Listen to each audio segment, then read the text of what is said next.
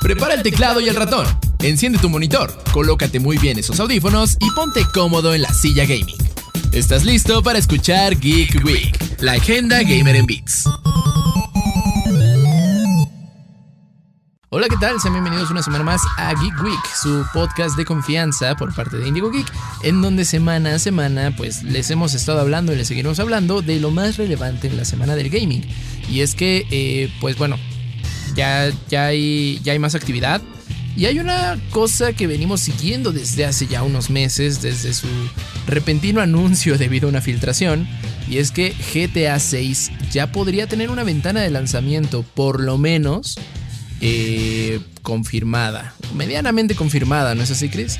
Sí, sí, yo, yo creo que... Bueno, es que aquí el tema es, sí es información oficial, por eso no se considera una filtración. Es más una indirecta de, de que, pero sabemos, todo el mundo que conoce algo de, de Take Two Interactive sabe que están hablando de Grand Theft Auto 6. Sí, claro, yo, yo decía que veníamos siguiendo la, la filtración. Sí, sí, claro. viene la filtración y luego viene este reporte anual de ventas de Take Two que dicen que, que bueno, o sea, estos años no han, básicamente lo que los ha mantenido estos años ha sido GTA 5. Totalmente. Y, y, y, sí, efectivamente, pues es el segundo juego más vendido de todos los tiempos con 180 millones de unidades vendidas. Cabe recalcar que ha estado en tres, con, con, tres generaciones de consolas. Salió por primera vez en PlayStation, PlayStation 3, 3, y Xbox 360. Y de ahí se ha mantenido. Pero, pero bueno, también aquí lo interesante es la generación de dinero que ellos mencionan que les ha dado. Este juego les ha generado 6 mil millones de dólares. Uf. Es un dineral. Es, la mayoría de esto, fuera de las ventas, que sí es un porcentaje, la mayoría es GTA Online, que sabíamos que este servicio mantuvo vivo al juego mucho más tiempo de lo que cualquiera pudo haber esperado. Sí, ¿no? Y es, y es este gancho. Digo, no por nada en PC, eh, en específicas fechas, en donde se sabe que personas se, se hacen de nuevas computadoras y, y rigs, pues lo ponen gratis. Sí, porque al final es un juego que vas a estar jugando y vas a estar teniendo. Y aquí el tema es que, ¿qué es lo que sigue? Porque bueno, eh, bueno, Take Two Interactive tiene varios estudios, pero como el, el, estudio insignia o emblema, podremos considerar que es Rockstar, creador de Bully y de Grand Theft Auto, que son sus dos franquicias fuertes. Y bueno, Red, Red Dead Redemption, Redemption también. Pero en este caso, ellos mencionan que tienen un, un, par de sorpresas para 2025, específicamente año fiscal 2025, que están al, que es que esperan ellos generar aproximadamente 8, 8 mil millones de dólares con, con esta, esta serie de juegos, ¿no? Pero principalmente sabemos que uno, viendo los números de Grand Theft Auto 5, sabemos que ese, el juego insignia que va a ayudar a alcanzar esas metas, tiene que ser sí o sí Grand Theft Auto 6, que ya empezaron a salir como que ciertos... Todavía se, se han filtrado algunos detalles de gameplay, ya sabemos que la temática de la historia va a ser tipo Bonnie and Clyde. Ah, bueno, eso, eso apuntaría, ¿no? Lo, Sí. lo que se, los assets que se filtraron. Sí, los assets el- que se filtraron y tienes dos protagonistas que uno ya salió el, el actor que representa a uno de los personajes ya con su mo- o sea, su- subió una foto a sus redes sociales, me imagino que sí se la aprobaron para que le dieran chance Claro. con, con su personaje. Y esto indica que va a ser uno de los dos personajes jugables, el otro sabemos que es una mujer latina, que es la esposa de este personaje. Y por eso es la dinámica Bonnie and Clyde que decimos. Y es un regreso a Vice City, que, que bueno, para aquellos que no saben es, es básicamente Miami. Que bueno, es ciudad insignia también eh, en el lore Grand Theft Auto, ¿no? Creo que Grand Theft Auto Vice City eh, sí marcó un antes y un después en el gaming, de, particularmente en el mapa abierto. Digo, sin un Vice City no hubiéramos tenido un San Andreas. Sí. San Andreas sería como el equivalente a Los Ángeles, ¿es ¿correcto? Claro, San Francisco, ¿no? Ah, bueno, San Francisco. Es Sí. que bueno, de ciudades que hemos Los visitado. Santos, que son Los Ángeles. Sí, Los Santos es Los Ángeles, San Andreas es San Francisco. Tenemos Vice City que es Miami, aunque por el nombre a mí me sonaría más a Las Vegas, pero bueno, así, así lo decidieron ellos. Y por último también está Liberty City, que es Nueva York. Básicamente es, no entiendo por qué no le pusieron el nombre oficial a las ciudades si es claramente la referencia a las ciudades. Pues porque normalmente Bueno, es, para así proteger, ¿no? es Para Rockstar, ¿no? sí. Como este, esta cuestión de parodia. Sí. Y, y, bueno, entonces en este caso regresamos una vez más a Miami y eso es lo que sabes del juego. Por ahí se han filtrado diferentes cosas que sabemos. Mejoras de mecánicas de sigilo. Va a tener, va a tener como que mucho enfoque esta nueva mecánica de sigilo. Porque puedes, bueno, de acuerdo tan a las filtraciones, puedes recoger personajes y esconderlos. Que eso lo hemos visto en juegos como Metal Gear Solid, entre otros, para Como evitar que. Exactamente. Entonces, estas mecánicas. Y pues efectivamente es el. Yo creo que es el juego que necesita la nueva generación para tener algo. Porque seguimos. Seguimos en este mismo punto. Son. Si bien PlayStation ha sacado juegos de nueva generación sólidos, no estoy diciendo que no.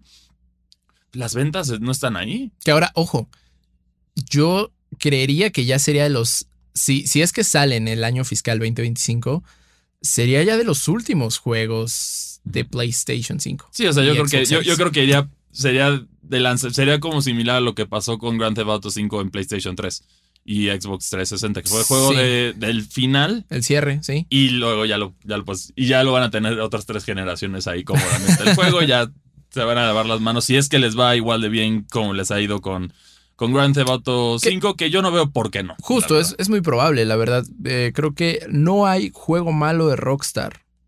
Sí, bueno, hay, hay una polémica ahí, por ejemplo. Yo fuera bueno, juego de. claro. Sí, fu- fuera de Grand Theft Auto. Yo soy fanático de Grand Theft Auto 4. Ese es mi favorito. Y yo creo que las críticas están de acuerdo conmigo hacia ese juego. Es muy bueno, sí. Pero los otros siento que es un mundo abierto que, no sé, hay algo que a mí no me, no me acaba de encantar de esta franquicia. Me gusta, me divierte, pero no me acaba de enganchar como quizá a otros mundos abiertos. Fíjate que el mapa abierto del 5, algo que me gusta es que sí se siente vivo.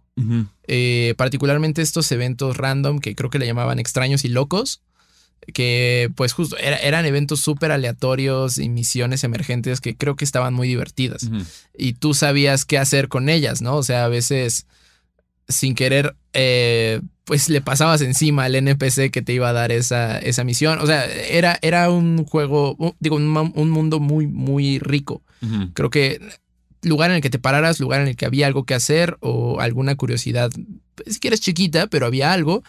Em, en ese sentido, creo que GTA V lo hizo muy bien porque además nos dio estos tres personajes, ¿no? Que sincronizar el, el tiempo y espacio de tres personajes en un mapa, creo que a nivel técnico incluso es, es una proeza, ¿no? Sí, y aquí por eso justo ahorita van a reducirlo a dos. Yo creo que también fue para calmar esa parte. Sí, Y también aparentemente se va a poder explorar todos los edificios. Es lo que están apuntando ahora. Que to- o sea, yo no creo. La mayoría dicen. Dicen que por lo menos una gran mayoría van a tener interiores explorables. ¿A qué se refiere eso? Habrá que esperar hasta 2025 para ver, pero, pero bueno, en este caso, si bien no hay nada oficial como tal, apunta claramente que están hablando de Grand Theft Auto 5, tal cual como Nintendo en su respectivo reporte anual de ventas. También comentaron que no habrá.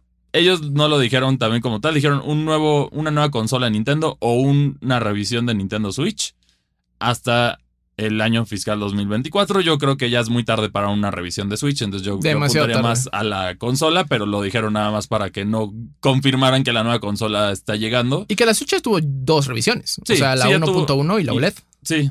Y bueno, y el, el Lite. Ah, sí, es cierto, y el Lite.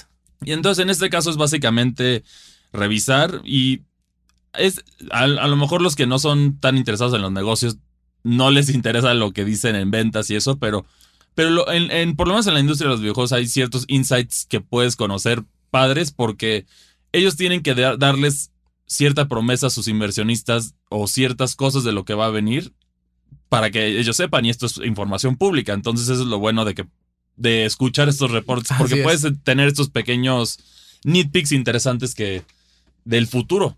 Ahora, cu- ¿cuál es tu lista de deseos para Grand Theft Auto 6?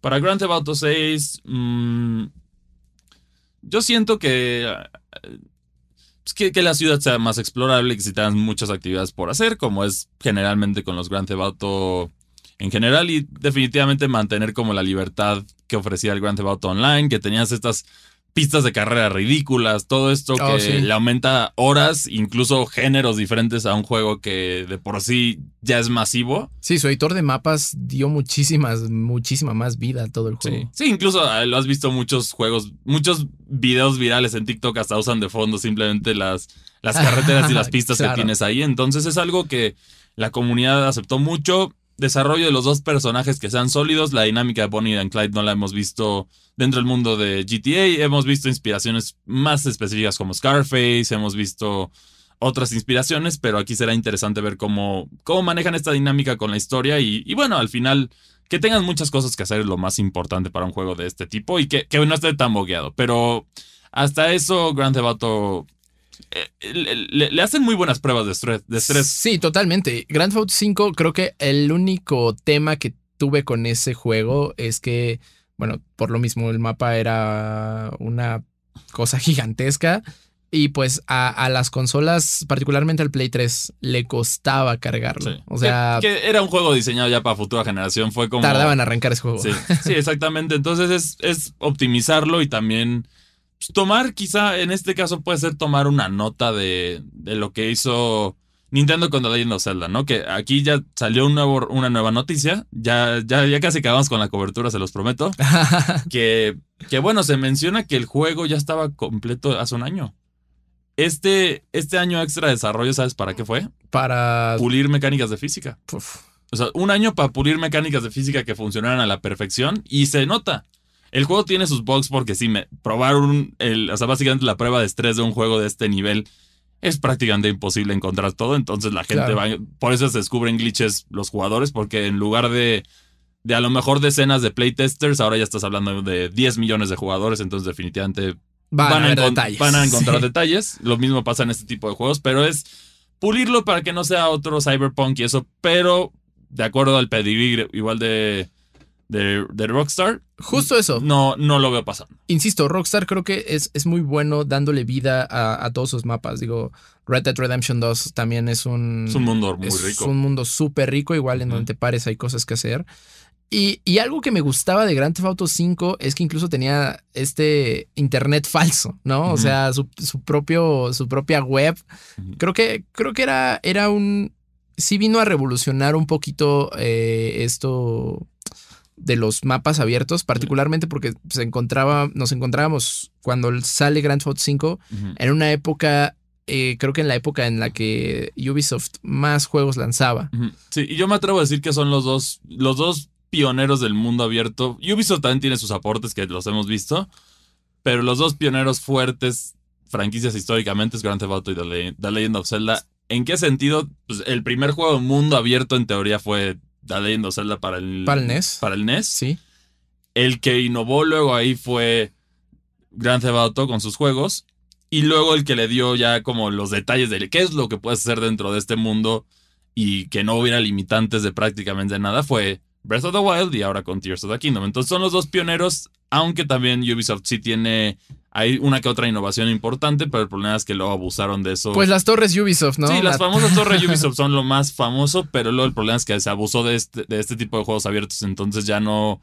Como que llega un punto en el que no sabías distinguir entre los juegos abiertos de Ubisoft, ¿no? ¿Es un Far Cry, es un Assassin's Creed o es un Watch Dogs. Es un Watch Dogs, exacto, ese es el problema con, con este tipo de, de juegos y, y bueno, ahora mientras estén trabajando y generando este tipo de juegos, habrá que ver, Y el hype, y el hype ahí está. O sea, Ah, definitivamente porque es, ya lo dijimos, es el ju- segundo juego más vendido de todos los tiempos. ¿no? desde, desde la filtración, desde todo, todo ese fin de semana, creo que Internet estaba en llamas. Eh, intentando pues rascar más información, ver cuál era real, ver cuál no.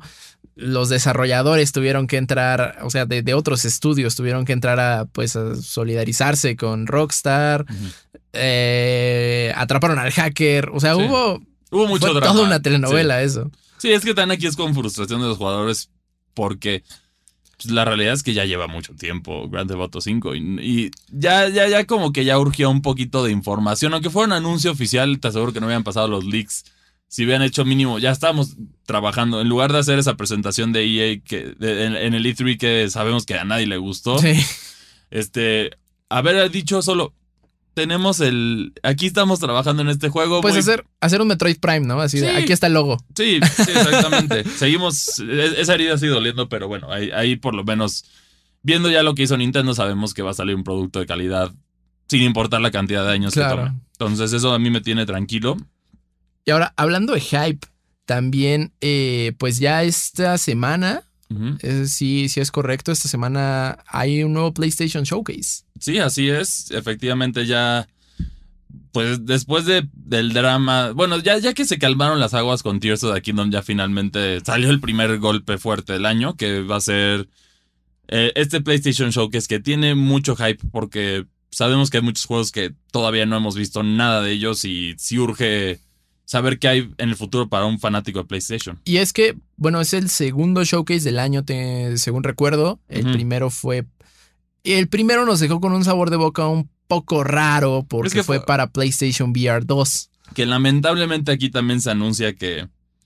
Pues no le está yendo bien. Sí, no, y se, se anunció también que va a, ser- o sea, va a estar enfocada en juegos de PlayStation 5 y PlayStation 2 VR. O sea, sí, Sí. lamentablemente van a mantener. Esperemos que ya le dieron la mayoría de tiempo a la otra, a la otra presentación. Ahora que le den la mayoría de tiempo a los juegos que ya queremos ver, porque hay muchos juegos que todavía no sabemos nada. Pero bueno, antes de entrar a eso, el horario será a la. El, día será el 24 de mayo a la 1 pm hora del Pacífico. Es decir, Ciudad de México es a las 2. Así es. Entonces, para cuando. Seguramente, si están escuchando este podcast, está siendo en este momento el PlayStation Showcase. Nosotros no lo hemos visto. Eh, pero bueno. Ustedes están en el futuro, díganos qué anunciaron. Mientras tanto, nosotros Bueno, ¿qué apuestas? ¿Qué apuestas vamos a decir? ¿Tú qué sientes que van a anunciar? ¿Cuál sería el. el lo- golpe fuerte.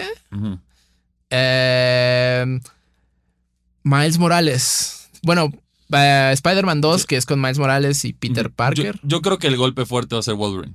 Van a enseñar, definitivamente van a enseñar Miles Morales, pero el golpe fuerte va a ser Wolverine porque es un juego que ya ticiaron, no sabemos mucho de él, sabemos que va a salir aparentemente el próximo año, entonces tienen que aventar una bomba fuerte y los rumores indican también que veremos finalmente este, este juego que ha estado rumorado mucho tiempo ya, que es justo el remake de, de uno de mis juegos favoritos que es Metal Gear Solid 3 Snake Eater. Uy, eh, creo que también ese, ese juego marcó un antes y un después en la franquicia. Sí, para mí es el favorito, para mí es mi favorito por más que digan, a mí es el que más me gusta. No sé. Híjole, yo sí voy Phantom Pain. Pero bueno. No, bueno, cada quien tiene sus- Es que no sé, siento que las mecánicas está muy bien balanceado y me gusta como el... Siento que la- los jefes, que eran los... lo- bueno, los que tenían nombres en base de emociones, o sea, ujú. como Furia, este, todos ellos, son como los personajes más memorables dentro de la franquicia. Que curiosamente no hay ningún Metal Gear en este juego. Está el, simplemente sale el que planeó hacer los Metal Gears en un Sí. futuro, pero, pero no, no están como tal en este juego. Y bueno, y también estamos hablando de Big Boss. No, no es el clásico Snake de los demás juegos. y que también Big Boss es un personaje súper carismático. Sí. Que ahora, ese, ese remake tiene un potencial muy bueno, pero también un, un grado de peligro muy alto, ¿no? Porque bueno, creo que Konami ya no fueron los mismos desde la salida de Kojima. Entonces, eh, creo que todos estamos a la expectativa de ver qué va a pasar con los remakes de Silent Hill. Bueno, en este caso, un remake es más seguro porque es co- funciona como un playground, yo creo, también para los desarrolladores para entrarle de poco en poco hacia, hacia lo que gradualmente sería ya un, un juego nuevo. Por ejemplo, lo vimos a EA probando las aguas con, con este... ay, probando las aguas con... justo con Dead Space, con el remake de Dead Space. En el caso de, de Capcom ya hemos visto muchas pruebas. No ha salido... Salió Village, ahora ya están de nuevo jugando con los remakes clásicos para ver qué construyen y seguramente de esas ideas saldrá lo que será Resident Evil 9. Todavía no sabes nada de ese juego, obviamente, pero aquí yo siento que es, es seguro, es un juego con mecánicas muy definidas y tendrías que hacer un desastre, la verdad, para que no te saliera bien, porque la narrativa está ahí, el juego tiene una Claro. narrativa muy sólida, las mecánicas de supervivencia son muy interesantes, hasta tiene detalles curiosos, por ejemplo, como es este, sol- este Big Boss es un fumador Sí. y te puede bajar la estamina, te puede bajar la vida a fumar, pero tienes la opción de fumar si quieres. O si te comes, si matas a un animal y lo dejas mucho tiempo, como es una selva, se, Se se va- pudre. se pudre y te vas, a, te vas a intoxicar. Aunque te lo comas, te vas a curar, pero te vas a ir haciendo daño. Entonces tiene mecánicas muy interesantes de supervivencia y sigilo. Es de hecho el único que pasé sin que me vieran. O sea, con esa dificultad, ese sí le, wow.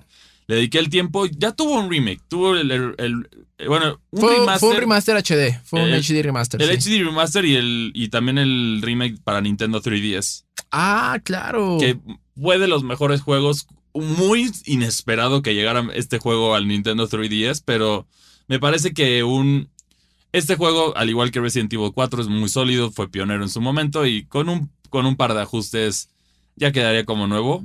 Eh, Te la puedes jugar segura como Metroid Prime, pero si lo van a sacar en nuevas consolas, yo esperaría un remake.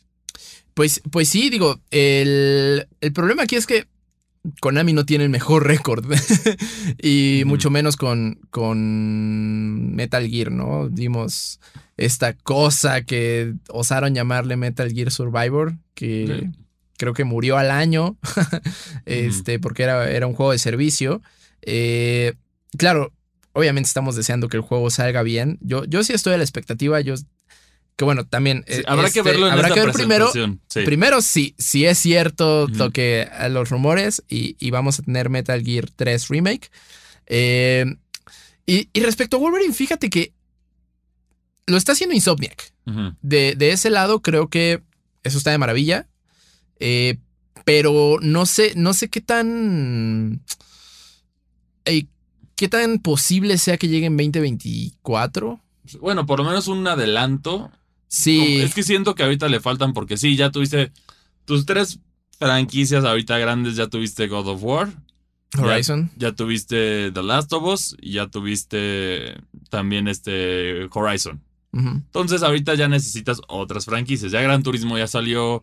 No puedes enseñar otro MLB The Show. O sea, eh, tienes que enfocarte en juegos grandes, en especial por lo que acaba de hacer Nintendo. Traer un juego de samuráis que no Ah, es bueno, Ghost sí. Tsushima. Sí. A mí me hubiera gustado un A Ghost of. Tsushima 2, pero habrá, habrá que ver, habrá que esperar para ese juego. Sí, creo que, bueno, ya, ya hay uh, dos o tres destellos in- interesantes. Este, yo creo que no vamos a tener otro PlayStation Showcase de aquí a finales de año. Pues yo sí, yo creo que mínimo octubre.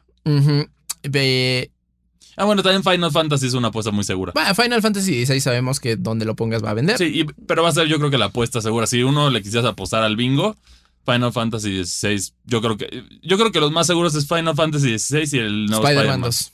Ujú. Sí, totalmente. Eh, y ahí en cuanto a showcases, vemos, bueno, Nintendo aventó la casa por la ventana, les dijo así se hace.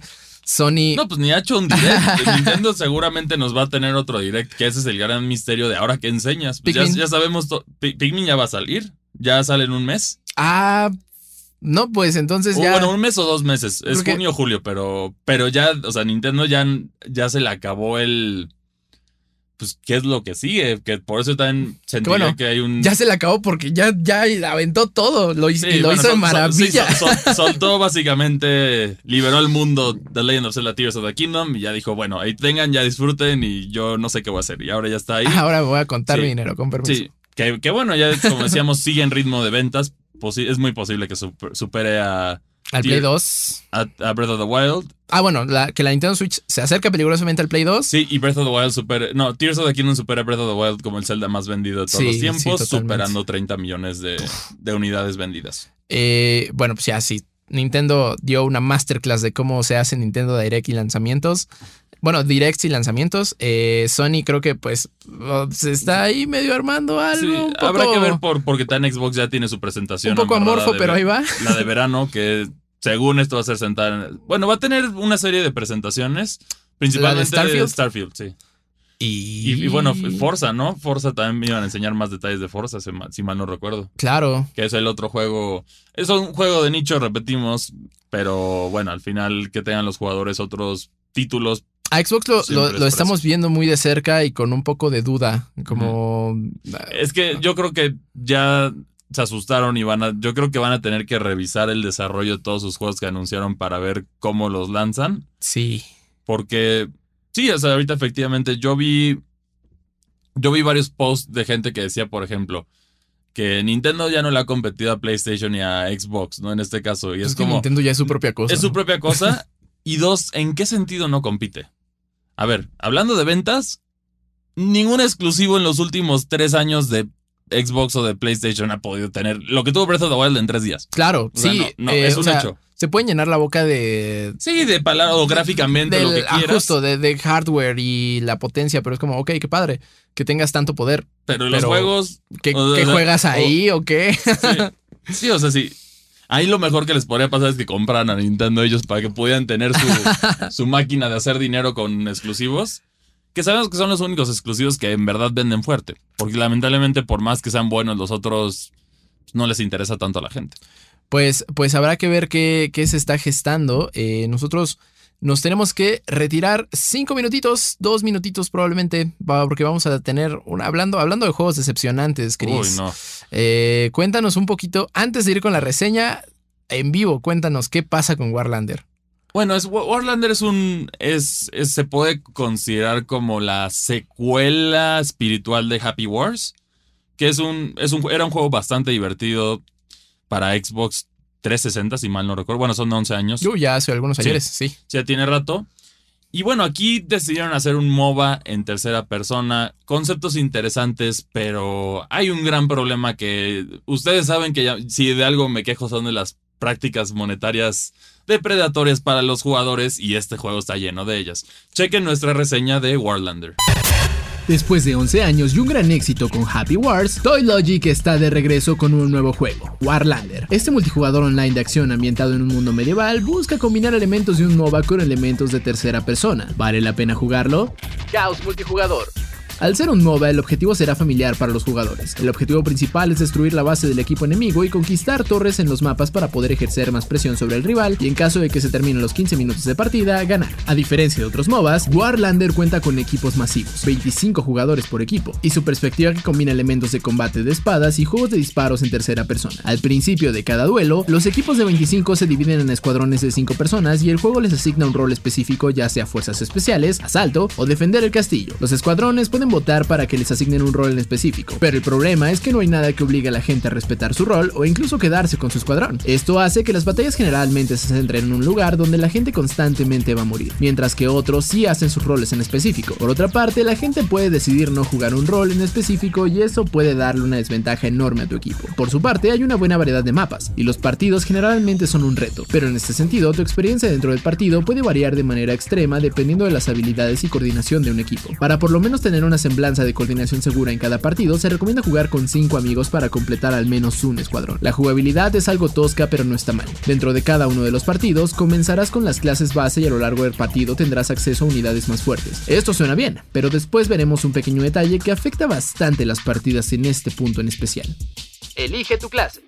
Para cumplir los objetivos de destruir a la base enemiga, puedes elegir una de tres diferentes clases, clérigos, guerreros y magos. Los clérigos hacen combate cuerpo a cuerpo, y puedes curar a tus aliados. Los guerreros son los tanques y vienen equipados con una espada y un escudo. Por último, los magos funcionan como atacantes de distancia. Cada una de las clases funcionan de manera distinta y es importante aprender a jugarlas y desarrollar cada personaje para cada una. Nosotros te recomendamos por lo menos uno de cada tipo de personajes dentro de tu mazo para poder adaptar a las diversas situaciones que encontrarás dentro del campo de batalla. Uno de los personajes tiene sus armas específicas y cosas que podrás ir obteniendo y creciendo a lo largo de tu partida. Existe un grado de personalización con tus personajes, pero al principio estará extremadamente limitado.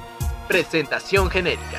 En lo que va de presentación, el juego tiene algunos aciertos y fallas. El juego corre bien y los efectos de partículas son decentes y se ven bien en general. Mi mayor problema con la presentación es que el estilo artístico se siente extremadamente genérico en el peor de los sentidos. El juego como tal sufre de no tener una identidad propia por este tema. Happy Wars sobresalía por un estilo más caricaturesco, pero en este caso el estilo se encuentra en un limbo entre lo realista y lo caricaturesco, una línea gris bastante aburrida a nuestro parecer. En cuestión de música, las canciones son decentes y la mayoría aluden a las batallas épicas medievales, entre otras cosas. Lamentablemente para Warlander, su avaricia y prácticas monetarias son tan graves que básicamente no vale la pena entrarle al juego si no estás dispuesto a gastar dinero. El modelo Pay to Win está muy presente y constantemente lo sentirás mientras juegas. Para empezar, cada personaje que creas tendrá su arma y objetos de manera individual y no se pueden compartir entre ellos. Por otra parte, si los nuevos jugadores quieren competir sin gastar dinero, les tenemos muy malas noticias. Para empezar, tendrás que invertir los recursos en tu personaje de inicio para mantener los primeros minutos del partido balanceado, pero una vez que el partido avanza y la gente que paga tiene acceso a las unidades más poderosas será una masacre. Esto me pasó prácticamente todos los partidos. Parecía que mi equipo estaba ganando y de la nada ya no podías hacer nada contra los rivales. En tus primeras partidas te vas a divertir, pero cuando el juego te obliga a gastar en pociones y muchas mejoras para poder por lo menos competir, te verás obligado a gastar constantemente si te quieres divertir. Existe el argumento de hacer progresión sin pagar, pero la progresión aquí será extremadamente lenta, y ya para ese punto seguramente estarás frustrado que querrás dejar de jugar.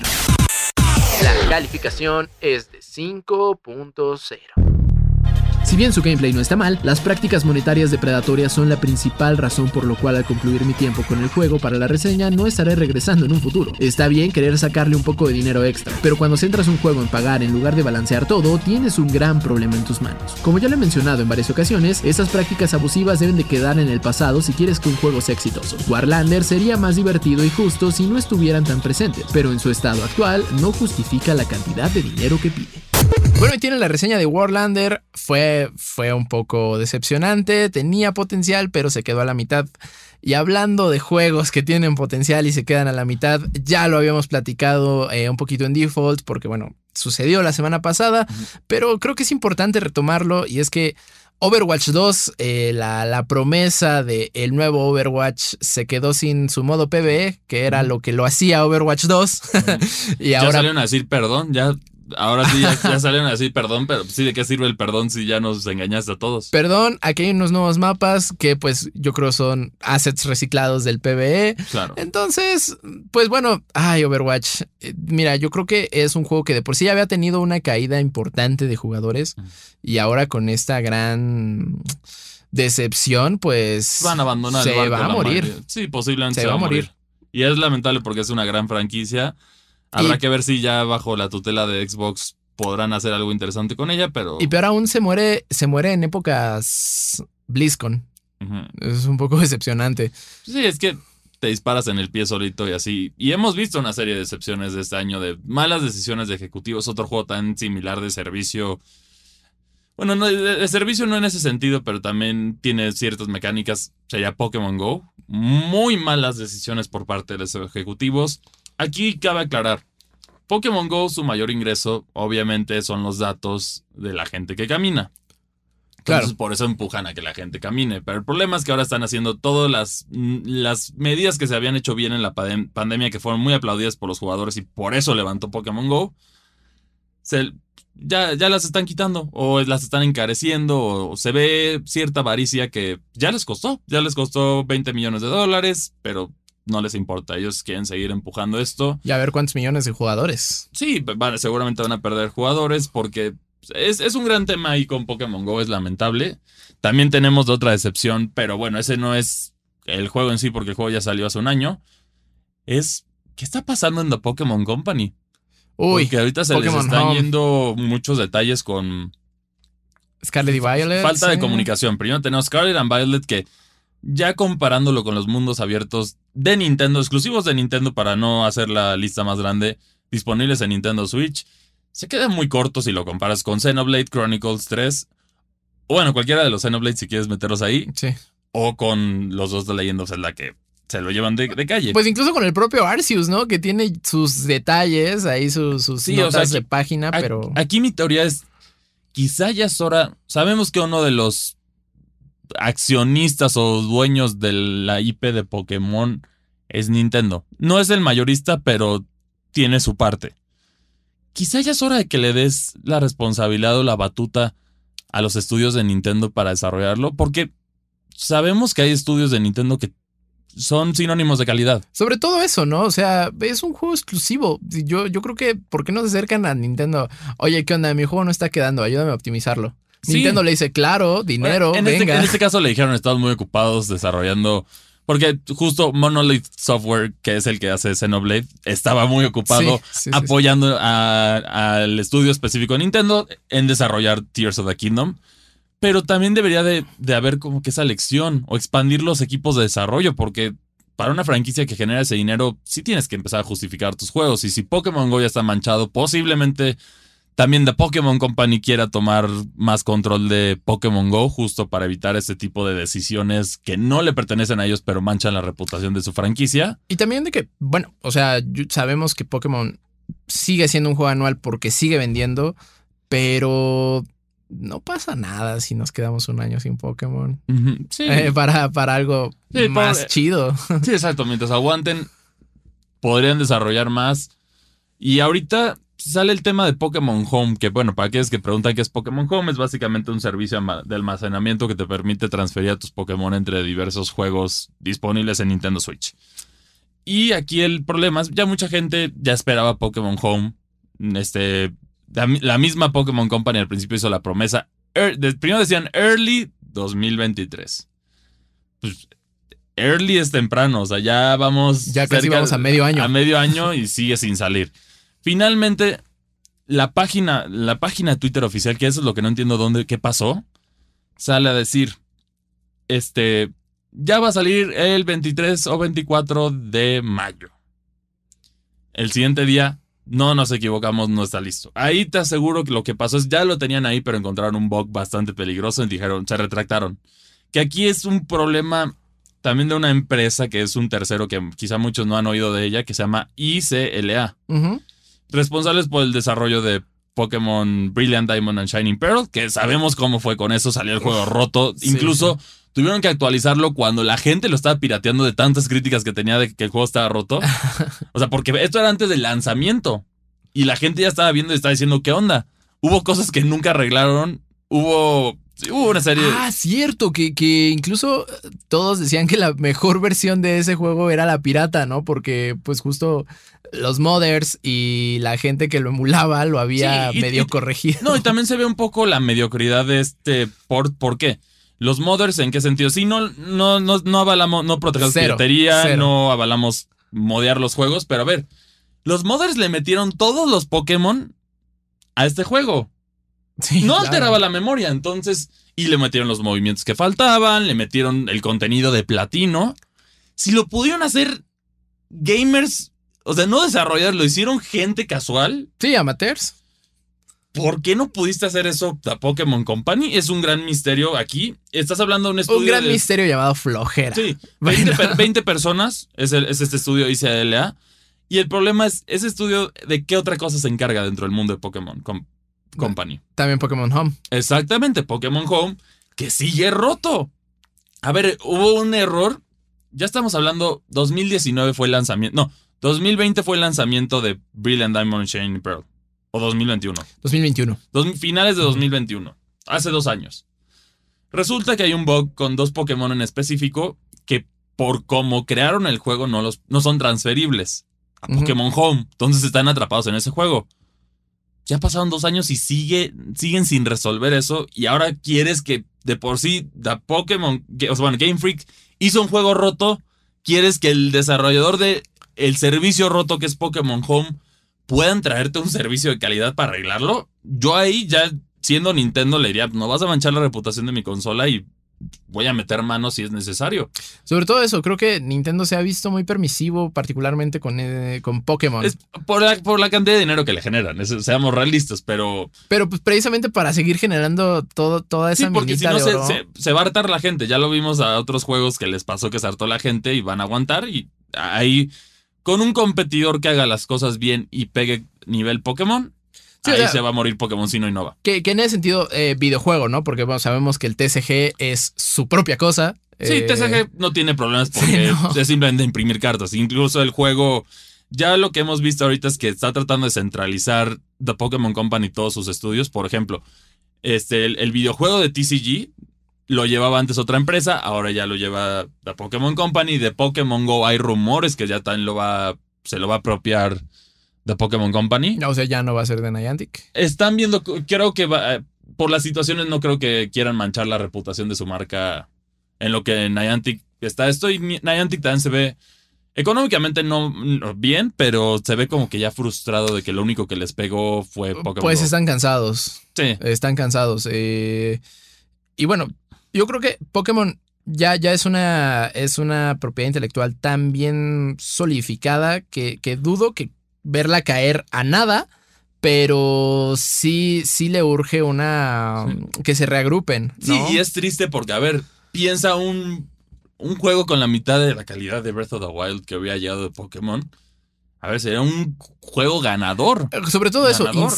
Pokémon Arceus, con todos sus problemas, es el juego de Pokémon que más ha, innova- ha innovado en los últimos años. Sí. De- y, bueno, de Pokémon, y bueno, claro. Scarlet and Violet se llevó partes de eso. Me hubiera gustado que se vean un poquito más de partes, pero tampoco fuera de la mala optimización de mundo abierto que sí, le, le surgía Monolith y, y Nintendo a meter mano ahí. Pues el juego en sí, a ver, visualmente el- el- la dirección de arte es buena, pero sí los gráficos y todo lo demás deja que desear y incluso pues, que las batallas no puedan ser fluidas en línea. Es un poco vergonzoso cuando en espada y escudo ya lo tenías. O sea, no es algo que. No es algo nuevo que estás pidiendo. Simplemente te quedaste. Y que ahora no es en tiempo real. No. Es por turnos. ¿Cómo, Sí, cómo eh. algo por turnos puede salir así de mal? Bueno, pues ahí, ahí no, nos encontraron. Que es un juego que yo. A mí sí me gustó como fanático de Pokémon, pero sí le faltan muchas cosas que hay que corregir. Tienes que corregir. Y aquí yo creo que los estudios de Nintendo serían la. La solución perfecta que está ahí. Sí, pues ojalá, ojalá pronto tengamos mejores noticias de Pokémon. Eh, O se pongan las pilas Game Freak, punto. Sí, sí, totalmente. Y, y bueno, ya también sumado, sumado a este año un poco accidentado, eh, Redfall. Bueno. hijo. Redfall sigue sin, Sí. sin levantarse. Sí, Y hablando de Redfall, también ya hay otros rumores de Arkane, que ahora, ahora viendo esto no sé, no sé con qué recibirlo. Bueno, ya ha habido ciertos rumores circulando ah, de que están buscando contratar para un nuevo juego. Redfall, este Arkane, Ah, Arcane. Que muy probablemente ahora sí sea Dishonored. Dishonored 3. Que eso sí genera mucho hype, pero después de, de haber esto, tendría que ser dejarlo ahí en, en el horno hasta 2025-2026 para que salga un producto de calidad. Habrá que ver cómo lo manejan, pero Dishonored sí es una franquicia con un estándar bastante alto combate. Es, es todo lo que no pudo hacer Red, Redfall. Sí, sí, todo lo que no fue Redfall, eso es Dishonored. Y por más actualizaciones que tengamos, Es que- ese juego no, Es que todavía les falta mucho. no para logra corregir. recuperarse. Eh, o sea, a ver, si hablamos aquí que The Legend of Zelda se tomó un año para las físicas, para optimizar las físicas, ¿cuánto tiempo necesitarías para arreglar es el, el bodrio que es Redfall en este momento? Las inteligencias artificiales, yo digo que mínimo unos seis meses. Particularmente las El rendimiento, otro, otros ocho meses. O sea, obviamente se pueden trabajar las dos cosas al mismo tiempo, pero es como para separarlo. Sí, no, y, y el tema de rendimiento es que justo ah, hay gente que. La gente de consolas que dice, bueno, en mi consola sí corre, y la gente de PCs con rigs monstruosos que dicen, en mi rig también corre. Pues, claro, ahí corre por fuerza bruta. Sí, pero. No, y en consolas, el hecho de que un juego que se prometía tanto en Xbox, que los juegos solo correrían a 60 FPS por segundo y 4K, y llega este resultado. pues, habla muy mal de Microsoft Sí. que o presionó. o- eh, ahí es. eh, En, en este caso, al final, lo que todos tienen de factor común son decisiones de pantalón largo. Aquí otra vez se demuestra que presionar desarrolladores por X razón. En Pokémon lo vimos, ¿por qué? Porque tiene que salir para coincidir con el anime y con la mercancía. Que de hecho ahorita me, me, me acaba de llegar de Japón un fuecoco genial. Que no, no- no lo enseñaré en redes, ya, pero, ya lo estarán viendo. pero, pero bueno, tienes ese caso. En Xbox claramente se ve que no tenían juegos. O sea, sí, está genial el Game Pass, increíble, y uno que otro juego de nicho, porque lo son. Hi-Fi Rush, excelente juego, pero es de nicho, hay que reconocerlo. Presionaban porque necesitaban algo. Necesitaban algo y este y salió apresuradísimo. Esos son los resultados de eso. Y que bueno, también tienen a Bethesda aplastados. O sea, Sí, es que es el único que son les ha los únicos cargado. que les han dado cosas. Y bueno, Mo- Mo- Mojang, que también ha hecho. Ah, no, Mojang es como. Lo imagino, lo imagino como esta escena de The Boys, Sí. en donde Homelander está regañando a todos y le dice, excepto tú, eh, Black Noir. You're tú lo cool. estás. Ah, Sí, you're you're cool. cool. Sí, es, es- es lo que parece a veces con Nintendo, con Pokémon, que es como, bueno, tú me generas dinero, entonces pues, ahí tienes, ahí ahí, ahí estás, estás bien. Solo cuando va a haber un día en el que la gente se va a enojar y ahí sí va a tener que... Aquí Nintendo ya dio su primer strike, yo creo, con, con esta entrega. Sí, sí. Habrá sí, que sí. ver si cómo lo manejan en el futuro. Pero sí, es, es la serie de excepciones. Overwatch claramente son pantalones largos. También fue el hecho que se fue Jeff Kaplan, que era, el, era la persona que necesitaba. También ese lado. ¿eh? Creo que no solo, no solo decisiones ejecu- ejecutivas, creo que también eh, el Ka- Kaplan tenía toda la, Sí. toda la filosofía Overwatch. No, y también en ese juego lamentablemente murió la pasión. ¿A qué, ¿A qué me refiero? Va a sonar feo lo que digo, pero todos los desarrolladores importantes o que estuvieron con el juego, que lo vieron desde Project Titan, que ya estamos hablando de... Claro, abuelos, sí, sí, sí. que evolucionó a ser Overwatch. La mayoría ya abandonaron el barco junto con Jeff Kaplan. ¿Por qué? Porque vieron que las decisiones no iban con lo que ellos eran. El drama de, de Activision Blizzard que estuvo horrible, ya lo Sí. sabemos, ya lo hemos hablado. No, pues aquí. bueno, eso, culminó en el cambio incluso del nombre de un personaje de Sí, Overwatch. de, de- a, a Cassidy. Cassidy, Cole Cassidy. Ujú. Cole Cassidy, que antes tenía otro nombre, pero pues, por, Pero por cosas no se habla al respecto. Entonces, ese, ese es el tema con estos juegos. Tienen que tomarse el tiempo y Nintendo les acaba de dar una clase de cómo hacerlo, cómo tomarse su tiempo. No es el único estudio, también tienes a San Diego Studio que tan demostró con God of War que... de Mónica. estarme- perdón, Santa, Santa Mónica, Mónica. sí. Dejen de presionarme, yo hago mi juego y cuando esté listo les voy a decir, no importa que, acos- que molesten a mis desarrolladores, déjenlos en paz. Les Ahí vamos está. a dar el juego Ajá. bueno y ahí está. Y luego tienes otros desarrolladores que es como cómo va la marcha y eso tampoco está bien. Entonces sí a veces es tomarte ese y pensarlo. Yo creo para teoría de desarrollo de videojuegos a mí yo siento que los puntos más importantes en el orden el enfoque ahora está en los visuales y en el rendimiento. Ese es como el número uno para muchos desarrolladores que para mí es una bandera una bandera roja claramente. Número uno entretenimiento. Tiene que ser divertido. Totalmente. O hacerte sentir lo que el juego busca sentir. ¿A qué me refiero? Juego de terror te tiene que sentir miedo y te tiene que dar tensión.